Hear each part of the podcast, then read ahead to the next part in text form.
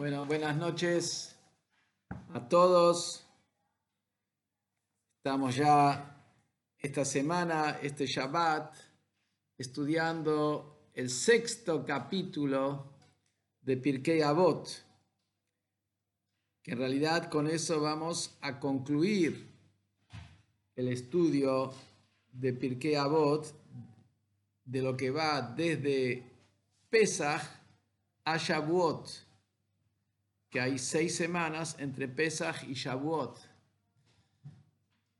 Pero bueno, nosotros el primer capítulo, sobre eso no habíamos dado ninguna, ninguna clase, eh, así que todavía debemos algo sobre el primer capítulo y posiblemente después de, después de Shavuot, posiblemente sigamos también con otras Mishnayot, porque apenas, apenas si tomamos una que otra Mishnah de Pirkei Avot, no es que tomamos la totalidad del Pirkei Avot. Entonces, hoy vamos a ver el sexto capítulo del Pirkei Avot. Vamos a ver, si Dios quiere, las primeras dos Mishnayot. Siempre vemos una, pero hoy vamos a tratar de ver dos, no las primeras dos, la segunda y la tercera Mishnah de Pirkei Avot, que este capítulo tiene algo especial que no es Mishnah, sino Braita. Me explico. Mishnah es el núcleo de la Torah oral que Rabbi Yehuda, el príncipe, juntó, como mencionamos en otras oportunidades, a todos los sabios de su época y los tuvo bastante tiempo reunidos y los mantenía a todos para escribir el núcleo de toda la Torah oral que había sido transmitida desde la época de Moshe Rabbeinu, y acá estamos hablando eh, eh, después de la destrucción del templo, estamos hablando del siglo, siglo II, siglo III de la era común.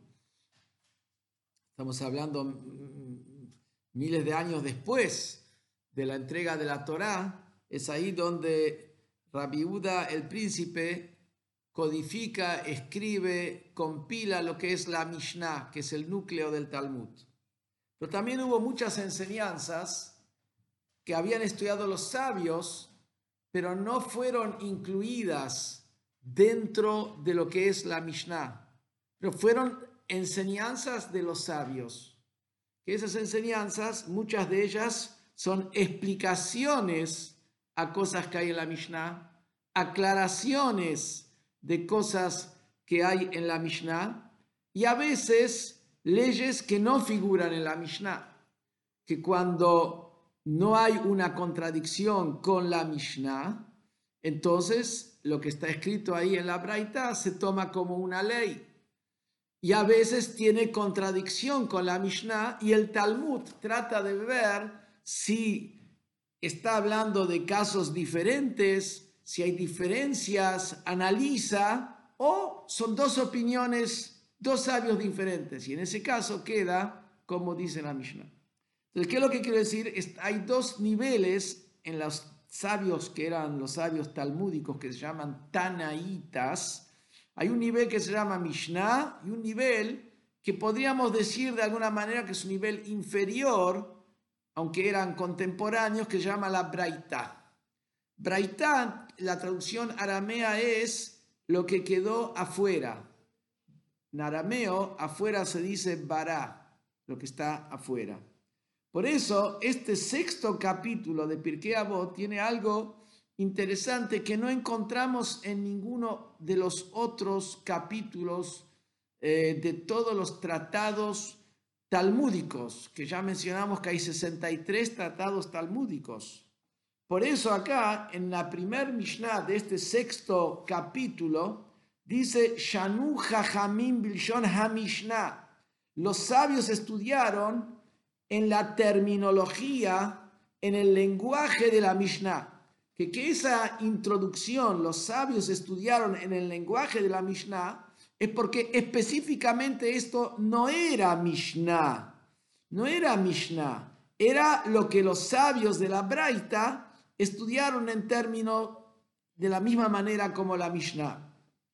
y que la verdad que si uno toma un poco y ve el lenguaje, ve que hay una diferencia entre Mishnah y Braitá.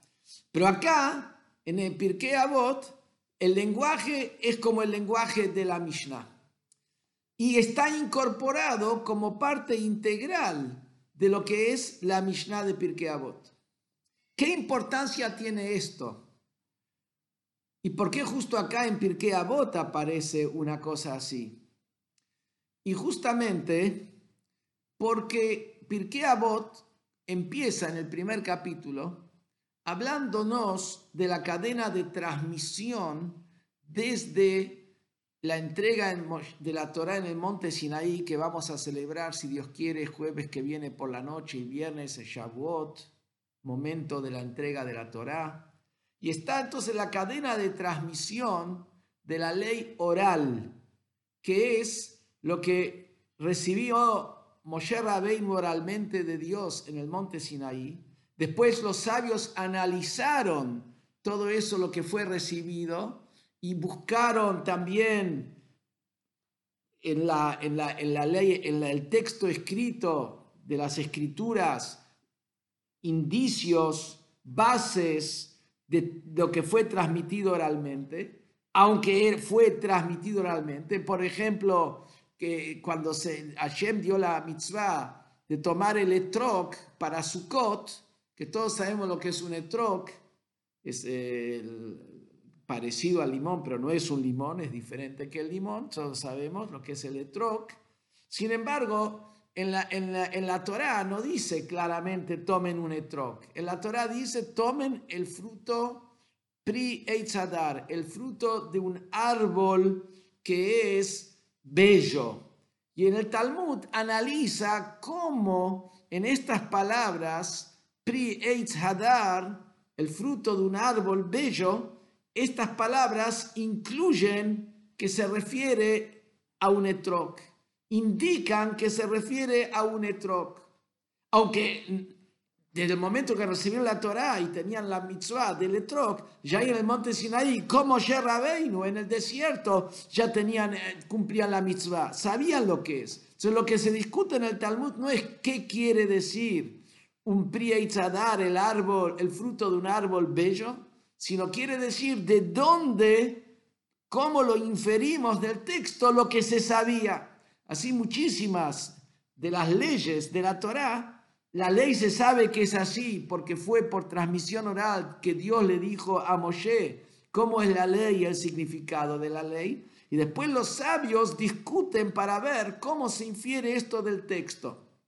Así lo explica Maimónides eh, eh, esto en, su comentario a la Mishnah lo explica de manera clara que estos, digamos, son parte de las discusiones de los sabios. Y después también Hashem dio reglas cómo analizar y cómo estudiar la Torah, que, y esas reglas fueron transmitidas, y a través de eso se hace un análisis de todo el estudio.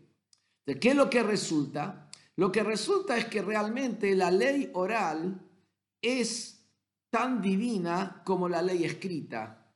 Muchas veces la gente hace la diferencia entre, bueno, hay que tocar el shofar, está escrito en la Biblia, pero hay otras cosas que no están escritas en la Biblia. Esto está escrito, esas cosas que hicieron los sabios marcan diferencias. Si los sabios lo instituyeron, lo toman como algo que es meramente humano, a diferencia si está específico en el texto bíblico lo toman como algo divino, que en realidad esa era la posición de los saduceos, los tzidukim, que ellos traducían literalmente el texto y no aceptaban y no tomaban lo que era la tradición oral y el análisis que hicieron los jajamim a través de las reglas de la tradición oral.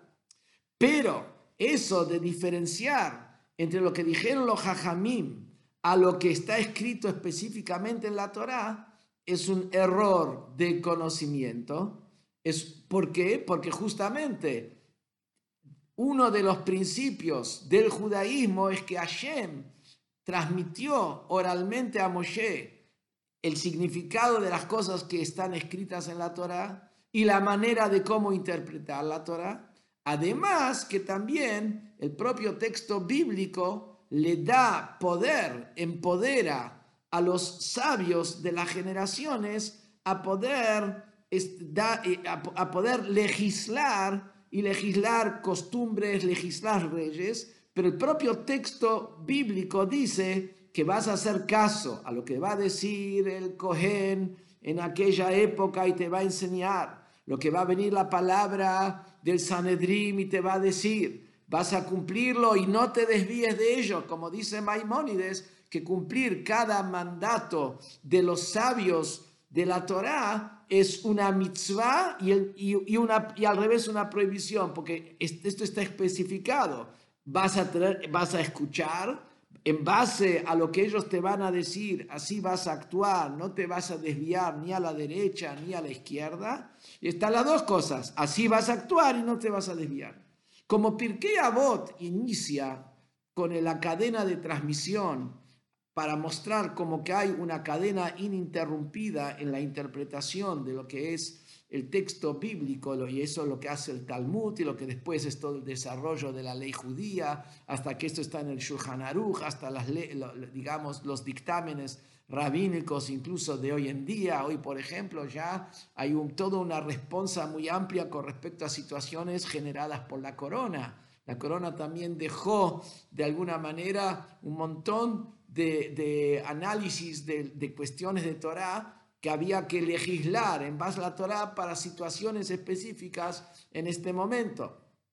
Entonces, por ejemplo, el, hecho de hacer el una, de una por los balcones, que la gente que se junta a través de verse de un balcón al otro, el tema si hay una separación de una calle entre los dos y no, que hay todas discusiones al respecto, y otro, las, máscaras, usarlas que se pueden usar en Shabbat, en base a qué se puede usar las, las máscaras y los eh, eh, el tapaboca, eh, se los puede usar en Shabbat, pero hay toda una respuesta que, hay. Pero todo eso, todo eso en Pirkei Avot nos viene a decir el principio que todo esto tiene la fuerza de la palabra divina.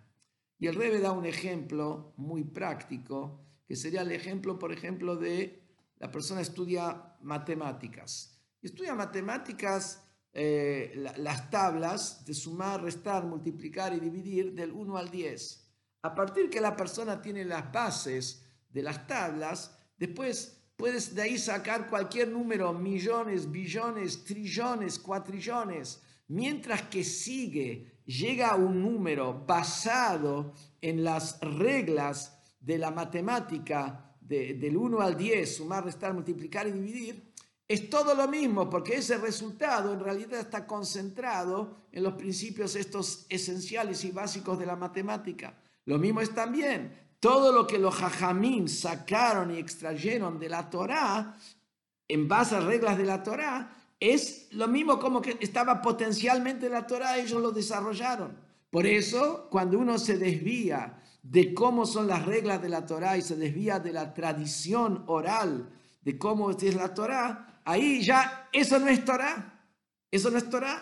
Ahí ya se desvió de la... Eso no es Torá, no es Torá. Cuando los hajamim discuten en el Talmud, los dos están discutiendo dentro de la cancha. Es decir, los dos equipos están dentro de la cancha. Los dos son parte del juego porque los dos están analizando en base a las reglas de la Torah y en eso está la discusión. Pero cuando se salió de la cancha, cuando se maneja no en base a las reglas que recibimos desde el monte Sinaí, eso ya no es Torah, eso ya quedó afuera.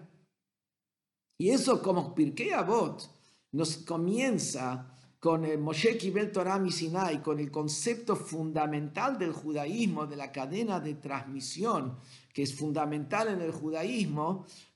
Por eso también en la última Mishnah nos quiere decir, es verdad que hay Mishnah que la que introdujo Rabiuda el príncipe en la Mishnah. Y después está la Braita, que son enseñanzas que no llegaron a ser parte de la Mishnah y quedaron afuera. Pero sin embargo, los Jajamim enseñaron lo que quedó afuera en el mismo término que la Mishnah, para decirnos que tiene también la misma fuerza y la misma santidad que hay en las palabras de la Mishnah. Porque todo es basado en la palabra divina. Incluso cosas que la ley no queda así, pero son parte del estudio de la Torá, también son parte de la Torá. Porque son parte del pensamiento de la Torá, aunque en la práctica, de acuerdo a las reglas de la Torá, la manera de conducirse es esta. Pero también las cosas que no queda la ley así están también en el Talmud. ¿Por qué? Porque son parte del pensamiento divino y no en este caso específicamente, pero en otro caso eso puede ser usado y aplicado para la conducta. Como encontramos que muchas veces cuando hay que dictaminar se puede tomar también como algún soporte, pero un soporte de costado, no esencial, como un adicional, que también alguna opinión que en ese caso específico quedó descartada. Esto es el concepto por qué la Mishnah acá en Pirkei Avot, el último Peirek, junta, hace de lo que es Braita, que es un nivel inferior en el estudio, a Mishnah, que es un nivel superior de estudio, lo pone en el mismo idioma para mostrarnos que esencialmente todo es lo mismo y todo es palabra divina. Vamos a pasar a la Mishnah número 2. No sé si tienen ahí el Sidur a mano, con la traducción de Pirkei Avot después de Shabbat en Minha. Y dice la Mishnah número 2. Amar Rabbi Yoshua ben Levi. Dijo Rabbi Yoshua ben Levi. Primero veamos quién era este Rabbi Yoshua ben Levi. Rabbi Yoshua ben Levi fue de los últimos tanaitas, para tener idea cuando estamos hablando de los sabios de tanaitas, de quién estamos hablando, y o de los primeros amoraitas, pero estaba justo en esa generación. Está mencionado, Rabbi Yoshua ben Levi está mencionado en la Braita, o sea que es dentro de las de, los tanaitas, pero estaba ya boarding, está bordeando a lo que era ya la generación de los, donde empezaban después los amoraitas. Para tener idea quién era esta Rabbi Yoshua ben Levi, cuenta, dice el Talmud, que, que había ciertas eh, enfermedades contagiosas en la época talmúdica. Ahí no menciona si justo si era, si era el eh, coronavirus, no, lo, no, no, traté de averiguar, no, no, chiste, pero ahí habla de, de ciertas eh, enfermedades infecciosas y ahí dice, como varios sabios decían, cuídate de las moscas que vienen de la gente que tiene esas eh, eh, enfermedades infecciosas, porque a través de las moscas se te puede, de alguna manera te puedes contagiar. Otros decían, cuídate de no estar en el mismo aire, porque el mismo aire del lugar te puede hacer generar el contagio. Y dice que Rabbi, Yoshua ben Levi se sentaba y estudiaba Torah con esa gente que tenían enfermedades contagiosas. O sea, él se sentaba, estudiaba Torah con gente que tenía el coronavirus, sin, ponerse el tapaboca, sin distanciamiento social. Él, Rabbi Yoshua Ben ojo, nada más que él. Rabbi Yoshua Ben eh, ¿y cuál, es el motivo? Dice, porque Rabbi Yoshua Ben estaba tan compenetrado en la Torá que no le afectaba en absoluto la enfermedad contagiosa. Pero eso vuelvo a decir Rabbi Yoshua ben Levi. Y tenemos otra cosa con Rabbi Yoshua ben Levi. Rabbi Yoshua ben Levi, cuando llegó el momento de fallecer, cuenta el Talmud, lo mandaron al Malachamavet, al ángel de la muerte, a ir a buscarlo a Rabbi Yoshua ben Levi. Ir a buscarlo a Rabbi Yoshua ben Levi. Rabbi Yoshua ben Levi le dijo, yo voy a ir solamente si me mostrás a dónde me, para dónde me van a llevar después de la muerte. Entonces lo dijo vos vas a ir al Ganeiden, vos vas a ir al paraíso. Le dijo Rabbi le dijo Rabbi Ben Levi, quiero que me mostres el lugar, quiero que mostres el Ganeiden. Estamos hablando del Ganeiden espiritual, quiero que me mostres el Ganeiden. Dijo el, ángel de la muerte, ok, no hay problema, yo te voy a mostrar el ángel de la muerte. Dice, pero dame primero, le dice Rabbi Ben Levi, dame, dame tu espada, dame tu cuchillo. Yo no quiero que en el camino me hagas algún daño. No quiero que me toques en el camino. Dice, dame el cuchillo.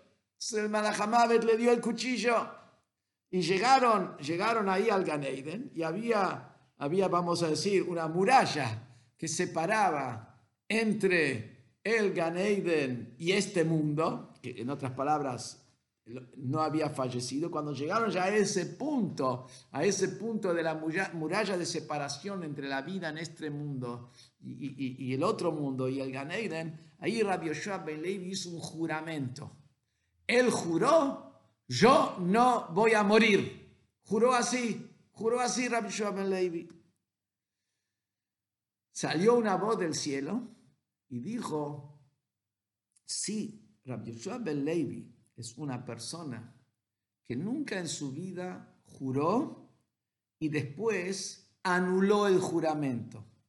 O sea, en otras palabras, es una persona que siempre cuidó su palabra y nunca se arrepintió de lo que él había asumido a través de su palabra. Su juramento queda firme. Cuando Rabbi Shua Ben Levi escucha eso, que su juramento queda firme, pega un salto y tal cual como estaba, con cuerpo físico, entró en el Gan Eden. Rabbi Yoshua ben Levi entró vivo con cuerpo en el Gan Eden. Y dice la Gemara que Hashem, cuando Yoshua ben Levi, dice, abran el camino para el hijo de Levi. Ben Levi es... Eh, para tener una idea, que está un poco, ya tenemos un poco una idea quién era Rabbi Yoshua ben Levi. Esto nos da a entender, por más que los otros sabios del Talmud, los contos, se cuidaban de no infectarse, por ejemplo, y que alguien que entró vivo al Gan Eden, tenemos el Yahuanabí. De ese tenemos el caso. No tenemos otro caso. Y el caso de Rabbi Yoshua ben Levi, que es como está traído claramente en la Gemara nos da un poco la pauta cuando estamos hablando de los sabios talmúdicos, ¿de qué estamos hablando? No estamos hablando acá de simplemente gente, gente como nosotros.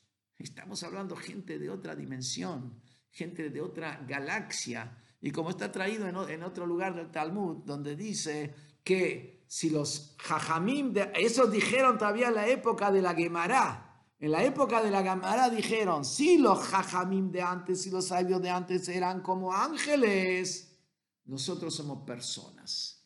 Y si los sabios de las generaciones de antes eran personas, nosotros somos burros. Y se aclararon, y no somos burros como el burro de Rabbi Pinjas Ben Yair, que Rabbi Pinjas Ben Yair tenía un burro que por supuesto cuando comía en lo de Rabbi Pijas Ben Yair, todos los granos, los cereales que el burro comía se habían diezmado, se había separado el maaser, el diezmo, porque Rabbi, eh, porque Rabbi Pijas Ben Yair cumplía bien con el diezmo. O sea, toda, toda la comida era kosher en el aspecto de que él hizo la separación del diezmo y todo lo que tiene que hacer. Y también cuidaba Shabbat, por supuesto, Rabbi, eh, Ben Levi, y la ley es que la, persona también tiene que el día Shabbat no puede hacer trabajar a su animal, como dicen los diez mandamientos. El animal también tiene que descansar en el día Shabbat. Entonces, ¿qué pasó? Rabbi Ben vendió el burro, se lo vendió a alguien. Le vendió el burro a alguien, a un, no judío, a un árabe, le vendió el burro. Y el burro no quería comer. ¿Por qué no quería comer el burro? Porque, porque la comida no se había separado el diezmo. ¿verdad? El árabe no tenía obligación, pero si para él, para el, para el burro, no era kosher. Ese era el burro de Rapijas Villegas. Llegó Shabbat, no quería trabajar, no quería trabajar. Pero no, es que no quería trabajar como un argentino. No quería trabajar ¿por qué? porque era Shabbat, Rapijas el burro. Entonces dice, si los primeros eran ángeles, los primeros jajamim eran ángeles, nosotros somos hombres. Eso lo dijeron en la época talmúdica. Si nosotros somos hombres, si los primeros jajamim eran hombres, nosotros somos burros. Pero no burros como el burro de Rapijas Ben Yair. Todo digo para saber de quién estamos hablando, quién era Rabbi Yoshua Ben Levi. ¿Y qué nos dice? Ah, y otra, y qué bueno, hay más para contar Yoshua Ben Levi, que él habló con el Mashiach y, con el Naví, etcétera, etcétera. Pero no vamos a, a seguir trayendo todo el currículum de Rabbi Yoshua Ben Levi. Pero para entender de quiénes son los sabios talmúdicos. Hay que tenerle un derech eretz, un respeto, un respeto extraordinario cuando estamos hablando de lo quién es un sabio talmúdico y así también los sabios de la Torá en cada generación. Pero que hay un degradé en eso, por supuesto, va bajando de nivel, pero estamos hablando de qué estamos hablando cuando hablamos de los grandes de Israel, quiénes son. Entonces, y, es importante lo que conté sobre Rabbi Yoshua ben Levi, esta parte del currículum, porque tiene que ver con lo que Rabbi Yoshua ben Levi enseñó y como vamos a ver ahora. ¿Qué dijo Rabbi Yoshua ben Levi? Rabbi Yoshua ben Levi dijo, Bechol yom ve yom, cada día, bat kol, un eco, una voz de eco, yotzet mehar joref, sale de la montaña Joref. Joref es el monte Sinaí, el monte Sinaí tiene cuatro nombres, uno de los cuatro nombres es Joref, y como lo encontramos también en el libro de Shemot, cuando Moshe Rabbeinu va, estaba pastoreando el ganado, es ahí fue Joreb, fue a pastorear hacia Joreb. entonces dice que todos los días sale una voz del monte Joreb, un y proclama Veomeret y dice, la voz que sale, la voz del eco que sale del monte Sinaí, dice, hoy la hemla briot melbonash Torah. Pobre de la gente, pobre de la gente que por la vergüenza de la Torah, ¿qué quiere decir por la vergüenza de la Torah? Porque avergüenzan a la Torah. ¿Quién es la gente que avergüenza a la Torah? Va a decir ahora, todo aquel que no se dedica a la Torah, no se ocupa de la Torah, Nikra Nazuf, se llama como que está censurado, está censurado. Tenés que ir acá a un costadito, vos estás censurado, estás marcado, estás censurado. ¿Qué, qué, qué quiere decir? Aquellos que no se ocupan de la Torah, y no se dedican a la Torah, están de alguna manera avergonzando a la Torah. Y, y ellos se llaman censurados. Y sigue diciendo, Sheneemar, como está escrito, Nezem Zahaf Be'av Hazir. Un, un, eh, un anillo de oro en la nariz de un chancho. Eso dijo Shlomo Amelech. Nezem Zahav Beav Chazir. Una nariz, un, un, un, un, eh, anillo de oro en la nariz del chancho es Ishayafa Saratam. Eso es lo que es una mujer linda, pero que no tiene tam, no tiene gusto.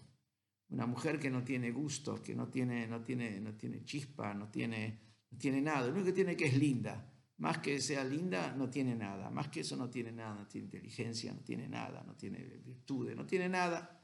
Y dice que una mujer linda que no tiene nada, no tiene, no tiene tam, no tiene nada, no tiene tam, no tiene gusto, es igual como poner un anillo de oro en la nariz del chancho, que la, la belleza es una virtud, pero la virtud puesta en una mujer que no tiene tam, no tiene nada, es como el anillo de oro. El anillo de oro es una virtud, es, es, es un anillo de oro, es una alhaja, tiene su valor. La alhaja tiene su valor cuando, cuando está en el lugar que corresponde. ¿Qué quiere decir el lugar que corresponde? Está en el dedo, ahí, ahí, cumple su función. Pero cuando la alhaja se encuentra en la nariz del chancho, no está en el lugar que corresponde cuando es la belleza, pero está dentro de una mujer que no tiene ninguna integridad, una mujer sin integridad, que no es persona, no, es nada, la belleza es, una, es una virtud, la virtud puesta en la, en la nariz del chancho. ¿Qué quiere decir esto? ¿Qué tiene que ver con lo que dijimos antes? Cuando la persona, ahora vamos a ver qué quiere decir con lo que dijimos antes. Porque acá estamos hablando que está la virtud de la belleza, está la virtud del anillo de oro. El problema es que no está en el lugar que corresponde. ¿Qué, ¿Qué tiene que ver esto con la persona que está avergonzando a la Torah? ¿A qué se refiere eso? Y acá tenemos que entender, porque a simple vista, ¿qué quiere decir la persona que, no, que avergüenza a la Torah? Parecería que está hablando, o eso de eso en realidad está hablando, de esa persona que no se dedica a Torah Pero en realidad una persona que no se dedica a Torah, una persona que no estudia Torah, el problema de él no es que no está desubicado, que, está mal ubicado. Directamente no tiene el anillo, no tiene el anillo, no tiene la virtud. No tiene la belleza, no tiene nada. ¿Qué está trayendo este versículo? Un anillo de oro en la, nariz del chancho. ¿Qué, si, si, acá no hay nada, ¿dónde está? Si él no se dedica, no se dedica. Primer pregunta. Y en segundo lugar, hay que también entender, una persona que no estudia Torah, no hablemos gente que no tuvo educación y, no sabe la importancia, hablamos de una persona que tiene una educación judía normal, y sabe, y, va y no estudia la Torah. De, eso estamos hablando. Una persona que sabe la importancia de Torah y no estudia Torah, no tiene algún tiempo fijo para estudiar Torah, no le interesa el estudio de Torah, no le interesa un shiur, no le interesa nada de todo esto, a pesar que él tiene la educación de la importancia de la Torah, el problema de él no es solamente que está desubicado está haciendo una transgresión grave. No estudiar Torah, o sea, porque uno no le da importancia, a pesar que tiene el conocimiento, voy decir, el que no tiene conocimiento es, el, que no sabe es inimputable, porque no sabe qué vamos a hacer, no sabe, no sabe, no podemos culparlo, no podemos culparlo, no sabe. Ni el papá sabía, ni el abuelo sabía, el contexto, la situación, eh, inmigración, pero hablando de lo que ya empieza a saber, empieza a saber lo que es. Y no tiene, ahí el Talmud trae temas del texto bíblico muy graves y muy fuertes para una persona que podría estudiar Torah y no estudia. Una persona que tiene cinco minutos libres a la mañana, podría estudiar esos cinco minutos después de terminar la tefilá. Y no los aprovechó hay cosas graves, o tiene a veces a la noche, tienes 10 minutos que tiene libre, ya atendió a sus hijos, atendió a su esposa, miró, se ocupó, miró las cosas de la casa, habló como corresponde con cada uno, se interesó por cada uno, y después tiene, terminó, tiene 10 minutos para agarrar un libro y leer algo, y empezar a ir leyéndolo todas las noches un, un poquito. Y ya está en castellano, y está en inglés, y está en francés, incluso está en híbrido también. Entonces puede, puede, puede, puede leerlo. Una persona así que no lo hace, es un pecado gravísimo y como se trae cosas muy graves sobre una persona así. No simplemente que lo llamamos censurado, no simplemente que lo llamamos, que decimos que está desubicado. No está desubicado, no está, no está. Entonces, ¿cómo se entiende esto? Y la explicación es que acá hay que leer bien qué dice la Mishnah. La Mishnah no dice Kol no lo met, el que no estudia. La Mishnah dice Eino osek, no se ocupa, no se dedica. Puede ser que acá en realidad la Mishnah habla de alguien que sí estudia Torah. Él estudia Torah. Estudia Torah lo que, lo, que le permite su situación familiar, económica, etc. Estudia Torah, tiene su tiempo todos los días, de acuerdo a su, a su medida. Estudia Torah. Incluso puede ser uno que estudia Torah 24 horas al día. Estudia Torah, es un Bajur Yeshiva, estudia 24 horas al día. Es, es uno que está metido en la Torah. Pero sin embargo, entonces todo lo que se dice para el que no estudia Torah, que es tan grave, no se le aplica. No, él estudia. Él estudia. Él cumple con su deber de estudiar Torah. Pero ¿qué pasa?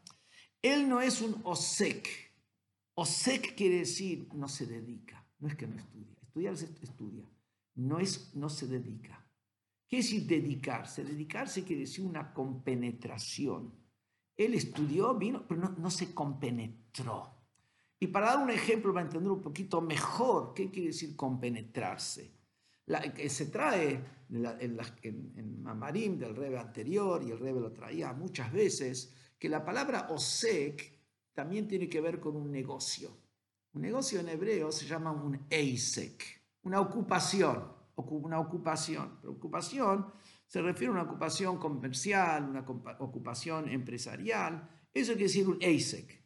Y, por eso, ¿cómo se llama a un comerciante? ¿Cómo se llama a un empresario, en, términos talmúdicos y términos alágicos, se llama Baal Eisek. La persona que tiene un Eisek, la persona que tiene un negocio, la persona que tiene una empresa. ¿Cuál, qué, qué, diferencia hay entre Baal Eisek, que es la persona que tiene un negocio, que tiene la empresa, y un empleado? La diferencia es, el empleado no es su tema. No es su tema. Él trabaja acá. Su tema es cobrar el sueldo fin de mes. Cuarentena, no cuarentena, no es mi tema. No es mi tema. Y yo, bueno, arreglátela. ¿Qué quieres que haga? Arreglátela. Usa tu cabeza, pensá cómo puedes ayudar. No es mi tema. Yo estoy cumpliendo, yo cumplí, yo cumplí. hice todo lo que tenía que hacer, cumplí. No es mi tema. Terminó 5 de la tarde, 5 de la tarde, yo me acuerdo un lugar, una, una empresita. 5 de la tarde había alguien que todos los días decía, son las 5 de la tarde.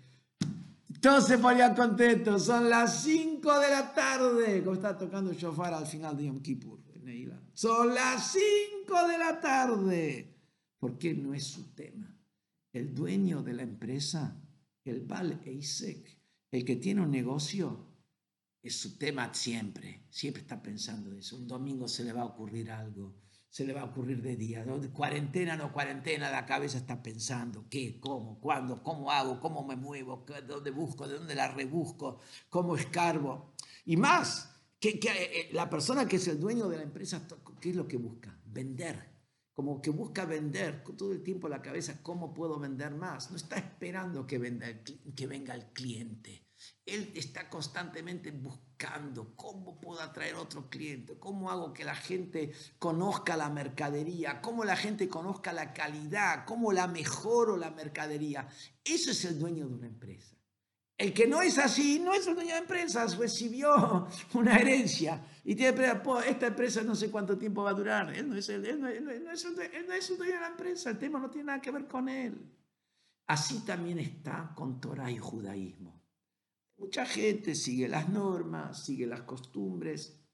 Es su tema, es su tema. Se le ocurre a él, piensa cómo mejorar a sí mismo algo. Se le ocurre a él cómo mejorar algo en su comunidad, cómo mejorar algo para los Yehudim de Buenos Aires, cómo mejorar algo para su familia, cómo hacer algo para el vecino. Es su tema y dice, como yo lo siento el judaísmo, quiero que también el otro lo tenga, quiero que también el otro sepa, quiero que también el otro escuche. No es su tema. Val Eise, que es el que está compenetrado, es su tema, es su business, es su negocio. Es su negocio. En Estados Unidos contesta, it's not my business. Así se contesta en Estados Unidos. ¿Por qué? Porque parece estudiar más Torah, entonces prendió más eso. Prendió más eso. It's not my business. No es mi negocio. No es mi negocio. It's not my business. It's not my business. ¿Qué? Eso es lo que dice acá. El problema no es que no estudia Torah. Puede sentarse, terminar. It's not his, no es su tema, no es su tema. Llega un momento, él, también tiene vacaciones de Torah. Hay un momento que tiene vacaciones de Torah. Ahora estamos eh, de vacaciones, entonces tengo vacaciones de Torah. Si es tu tema, ¿dónde vos estás de vacaciones? Siempre buscas hacer algo. Seguro estás más relajado.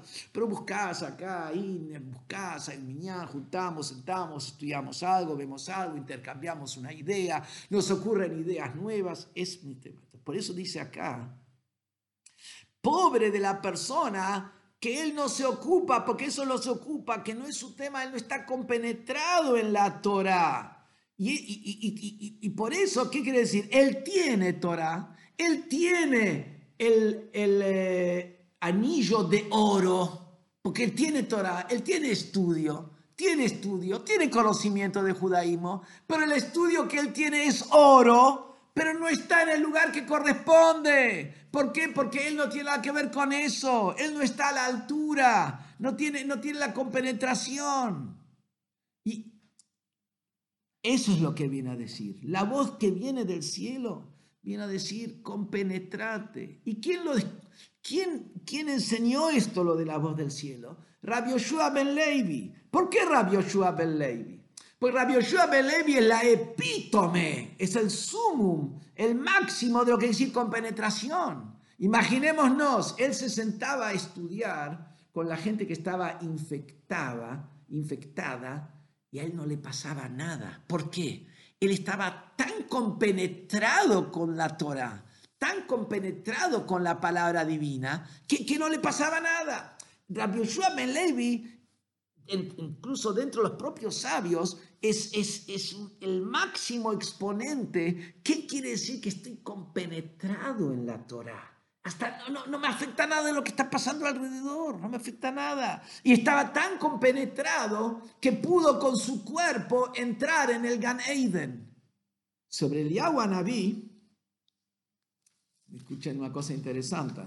La palabra Eliyahu, Eliyahu es Aleph es 1, Lamet es 30, Yud es 10, estamos ya en 41, Hey es 5, 46, ¿sí? Y la otra Vav es 6, 52. El valor numérico la palabra Eliau es 52. Hay otra palabra que tiene su valor numérico 52, que es Beheima. Beheima quiere decir animal. Bet es 2, Hei es 5, Mem es 4, estamos ya en 47. 47, Beit, Hei, Mem. Y Hei son 5 más, 52. Se trae en Hasidut, Eliau, la palabra Eliau es Begimatria Ban, Beit Nun, que también hijo. hijo, Beit Nun, que es uno de los nombres de Dios, Shem Ban, el nombre Ban, una de las combinaciones, como se puede escribir el nombre Yud Kei, Vav Kei, cuando se escribe con todas las letras, da 52, pero dice es Begimatria Beima, es el valor numérico la palabra animal. El Yahweh con la palabra animal. ¿Qué es eso? ¿Qué es eso? Palabra animal, el. Y la explicación es, el Naví, ¿por qué pudo subir al cielo con su cuerpo? porque él refinó absolutamente la materia y el materialismo.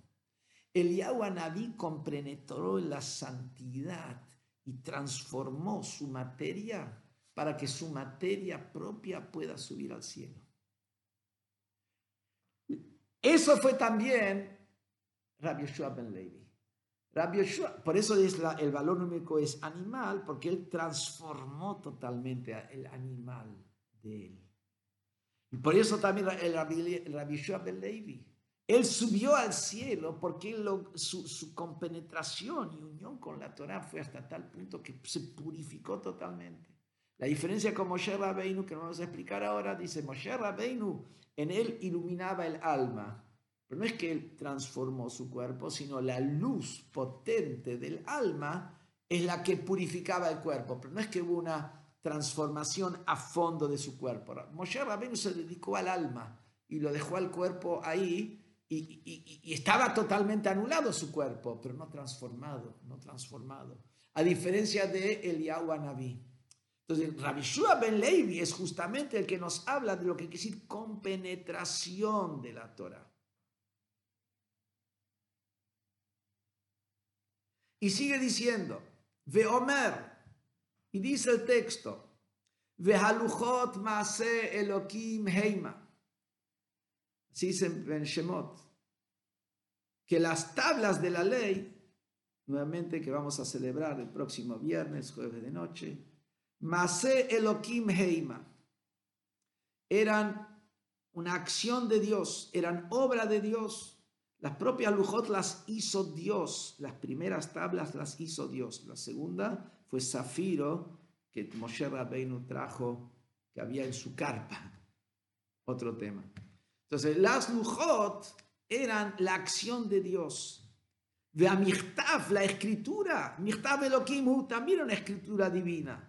Por eso la escritura de las Lujot tenían, era una escritura milagrosa, no era, no era que simplemente se grabó, porque vos tenés las letras, era, era, era hueca, la letra grabada era hueca y atravesaba de un lado al otro, no es que era grabado y que tenía después abajo la, la piedra, no, era un grabado que quedaba hueco porque salía por el otro lado de la piedra. Y tenemos letras, por ejemplo, la mem, y la samaj, la mem final y la samaj final son dos letras que están totalmente cerradas. Entonces, si están totalmente cerradas y es todo un hueco, ¿cómo queda el medio? ¿Cómo quedó el medio? ¿El medio no se cae? ¿El medio no se cae? Entonces, ¿qué es lo que, qué, qué es lo que, qué es lo que vemos nosotros? Que había un milagro. Había acá un milagro donde la mem y la samaj se mantenían de manera milagrosa. ¿Por qué? Porque no era un simple grabado, era un grabado que estaba grabado por, Dios mismo. Pero sigue ahí diciendo ahora lo más importante que viene a decirme acá ahora es Harut a la lujot. Estaban grabadas sobre las tablas. Altikri Harut, no leas Harut porque en el texto bíblico no hay puntitos. Entonces le de Het, Resh, Taf. Sin, no hay una coma abajo, la O, o la A. Si Harut a la Lujot. Harut a la Lujot. Estaba, estaba grabado, esta escritura estaba grabada sobre las tablas. ¿Qué dice? Altikri Harut. No leas que estaba grabada el Ajeirut, libre que tiene que ver las tablas de la ley con libre, y sigue diciendo, ben Vemos la asociación de libertad con las tablas de la ley, las tablas de la Torah. Porque no hay libre el amillo Torah. Salvo aquel que se dedica, que se dedica, nuevamente no dice que estudia, sino que se dedica, salvo aquel que tiene una dedicación, como explicamos antes, la compenetración, es, su business, es su ASEC, es su ASEC. No hay libre, salvo aquel que se dedica a la Torah.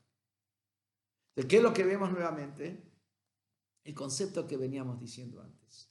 ¿Qué es el concepto acá que, que me trae esto, Harut, grabado? Y grabado va de la mano de libre ¿Qué decir grabado? ¿Por qué fueron entregadas las tablas grabadas? Para mostrarnos que en realidad la esencia de lo que es Torah es que la Torah esté grabada en vos, no que sea algo agregado a vos, como la escritura que vos escribís con una, pluma, escribís con tinta, con, eh, sobre un pergamino. Las letras están ahí agregadas al texto y las puedes borrar, las puedes escribir y las puedes sacar grabado, ¿no? Si, si el grabado, si querés sacar la letra de grabado, tenés que romper la piedra, tenés que cambiar la piedra. Es, una sola cosa. ¿Qué quiere decir el grabado? El concepto de compenetración está grabado en vos la Torah, no es algo superficial en vos. ¿Y qué me dice acá? Cuando la Torah no es algo superficial en vos que sigue la línea de pensamiento acá, Rabbi Ben Levi, ahí vos sos libre. Y vos sos libre. ¿Por qué vos sos libre? Mucha gente dice, ¿por cómo? La Torah es justamente una subordinación a un sistema marcado por Dios. Quiero comer helado de leche después de una cena de carne. Tuvimos una fiesta, un hasene, en la prehistoria, ¿no? antes del coronavirus. Un hasene, hasene muy lindo, servicio de primera, kosher, pero no sabes lo que al final el helado no tenía leche, el helado no tenía leche. Se parecería como que las leyes de la Torá, de alguna manera, están coartando la libertad de la persona, están limitando a la persona. Entonces, ¿y acá qué decimos? No hay libre salvo aquel que, que, se dedica a la Torá. ¿Qué quiere decir? Si la Torá te, te pone, te, te, te coarta, llega Shabbat, eh, no puedes apagar la luz, no puedes hablar por teléfono, tenés, un montón, hay todo un sistema con la Torah. Entonces, ¿cómo, cómo, cómo lo, lo, lo, entendés esto? Y la explicación es la siguiente. Y en esto hay, en primer lugar, la persona que se maneja con la Torah, siendo consciente que la Torah es palabra divina, siendo consciente que la Torah es del mejor médico del mundo, Akadosh Baruchu, mejor arquitecto del mundo, el mejor psicólogo del mundo, siendo consciente que la Torah es divina, esta persona, en primer lugar, está libre de la presión social.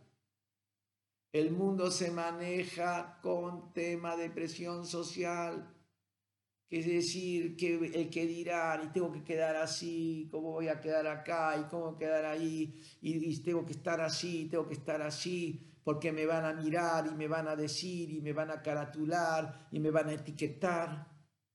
Una persona tiene convicción y tiene compenetración con una verdad superior, que él sabe que esto es divino de Dios y que esto es lo mejor para el hombre, en primer lugar, se cae la presión social. Se cae la presión social.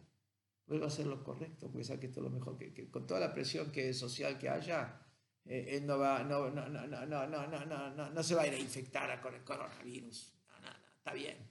Por más que sea el casamiento, van a hacer un casamiento de un íntimo amigo, está bien lo que quieras, pero escucha, escucha, yo tengo más de 70 años, yo no voy a ir no voy a ir, no voy a ir. Y la verdad, menor de 70 años tampoco no voy a ir.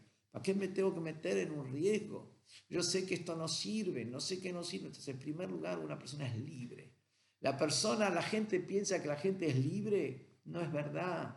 La gente no es libre. La gente está pendiente del que dirán y la gente está pendiente de la presión social. Entonces, en primer lugar, la Torah te ayuda a poder ser libre de la presión social.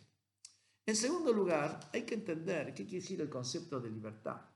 Cuando yo digo yo hago lo que yo quiero, vamos a hablar más en un castellano más eh, duro, prosaico, a decir.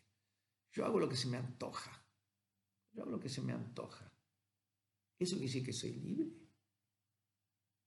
No, porque supongamos que esto lo que se me antoja es dañino es una comida que me hace mal, es una conducta que me hace mal, estoy una adicción a la computadora, decenas de cosas.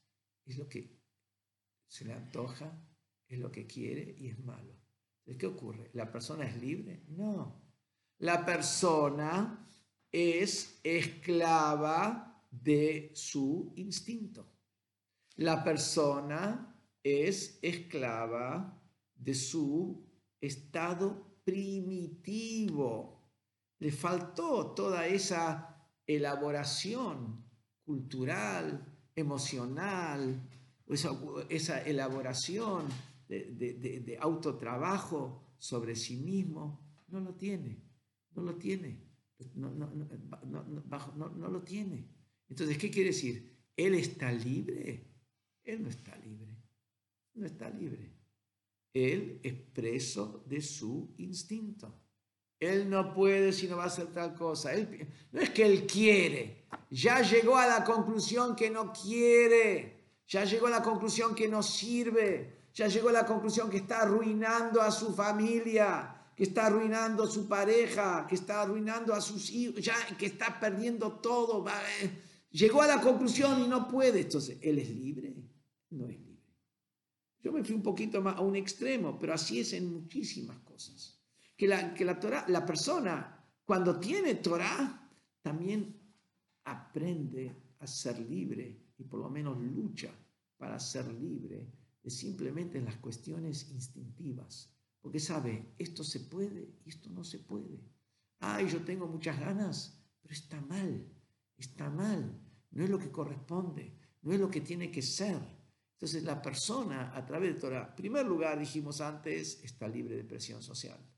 Segundo lugar, la persona está libre de la presión de su propio instinto.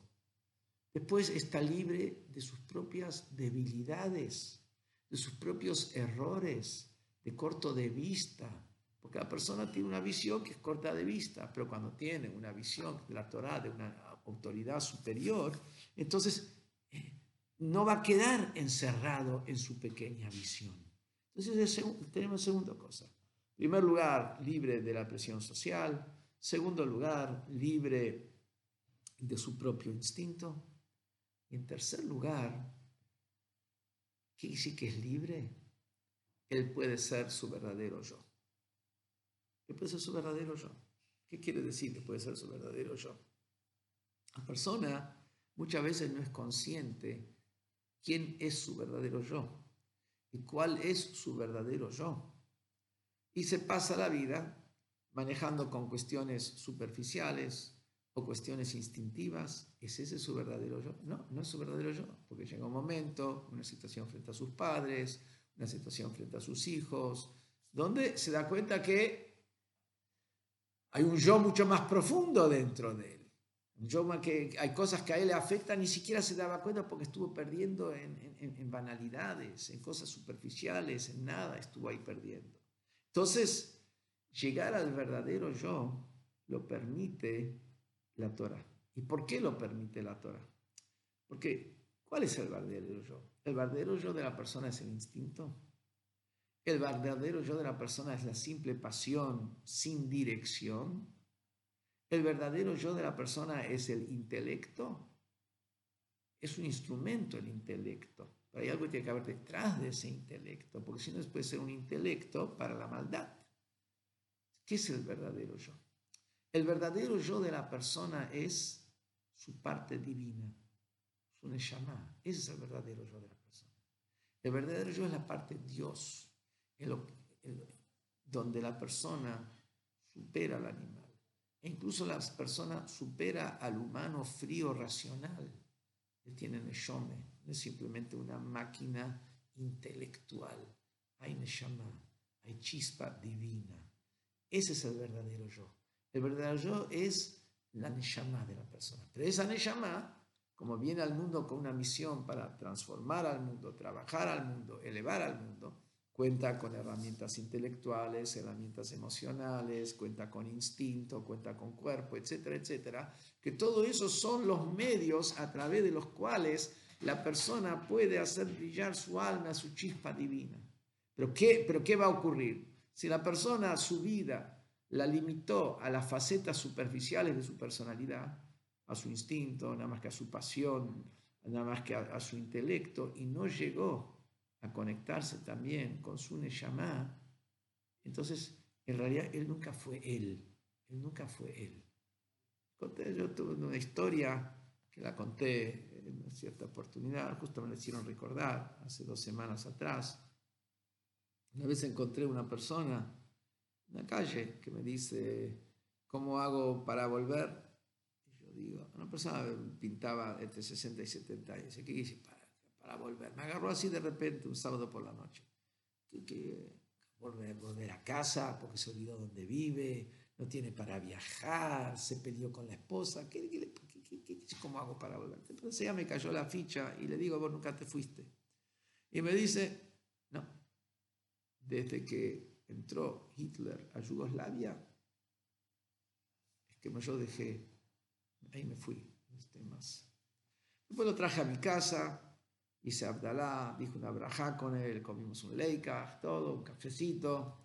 Y me dice en un momento, usted no sabe lo que quiere decir estar decenas de años engañando. ¿Qué vemos? Yo en un momento dije la brajá, Baruch Hashem Elokeinu, y él dijo Hashem Echad. Digo, ¿vos querés decir Shema Israel Hashem Elokeinu Hashem Echad? Dijo, sí. Digo, ¿y cuándo es la última vez que dijiste esto? Cuando tenía 12 años, cuando Hitler entró a Yugoslavia. Estamos hablando entonces de una persona de que en el 42, 43, no sé exacto cuándo entró Hitler a, Yugoslavia. Y esto pasó, ponele, hace 15, 20 años atrás. Entonces, hasta el, hasta el 2000, ya era después del 2000, era después del 2000. Pasó de, estaba, habían pasado casi 60 años, 55 años 55 años pasaron y el hombre dice, usted no sabe lo que es vivir engañando. ¿Qué quiere decir? Su verdadero yo es que es un, es un Todo lo que pasó, pero su verdadero yo sigue siendo un Yehudi. Esa es la esencia. Entonces, la Torah te hace libre. ¿Por qué la Torah te hace libre? Porque la Torah te permite llegar a tu verdadero yo. La Torah permite que tu vida sea una vida que no esté limitada al instinto, no esté limitada a la pasión descontrolada, no esté limitada eh, a la razón fría, que esté, haya alma, haya neshama, pero esa neshama se va manejando, va educando al instinto, va trabajando con la emoción, va trabajando con el intelecto. ¿Y cómo es todo eso? Es a través de tomar de la Torah ir aplicándolo. Quiere decir que la persona puede ser, y ahí es cuando uno es libre. Cuando uno no es él, no es libre, no es libre, no es libre. Por eso, en realidad, cuando un yehudí hace una mitzvah, y a él le parece que se está obligando a hacer la mitzvah. No es verdad. Él está obligando a su instinto, pero no a su verdadero yo. Su verdadero yo es Neshama. Su verdadero yo es alma. Y por lo tanto, cuando él se está obligando ahora, en realidad está revelando y sacando a relucir su verdadero yo. Entonces quiere decir que quien se ocupa de la Torah, no solamente que él es libre, pues está libre de la presión social, tiene la capacidad de luchar contra, de ser libre de su instinto, sino también puede ser su verdadero yo, que ese es el verdadero concepto de libertad. Y sigue diciendo, todo aquel que se dedica al estudio de la Torah, se eleva. ¿Qué quiere? Ahora voy a explicar. Shenemar, como está escrito, o mi matanana Jaliel, del regalo vino la herencia de Dios. Son dos lugares.